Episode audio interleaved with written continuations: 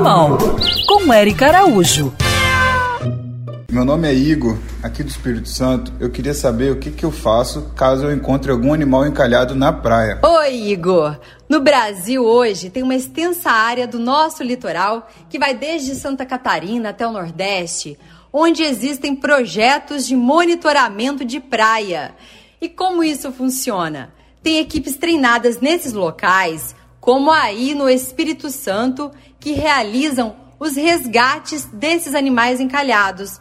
Então, se você estiver passeando pela praia e avistar um animal marinho na areia, né, aquele bicho que você está vendo que não está muito bem, pode ser um golfinho, uma tartaruga marinha, uma ave ou tantos outros, você deve ligar para o telefone de um desses projetos.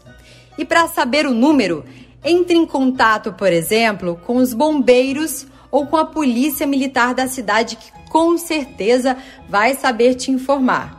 No caso de um animal vivo, se for grande, como uma baleia, vai ser tratado ali no local. Agora, se for pequeno, vai ser levado para um centro de reabilitação de animais marinhos para se recuperar e depois voltar para a natureza. E se encontrar um animal morto, liga também. A equipe vai lá recolher para pesquisar a causa da morte. E muito cuidado!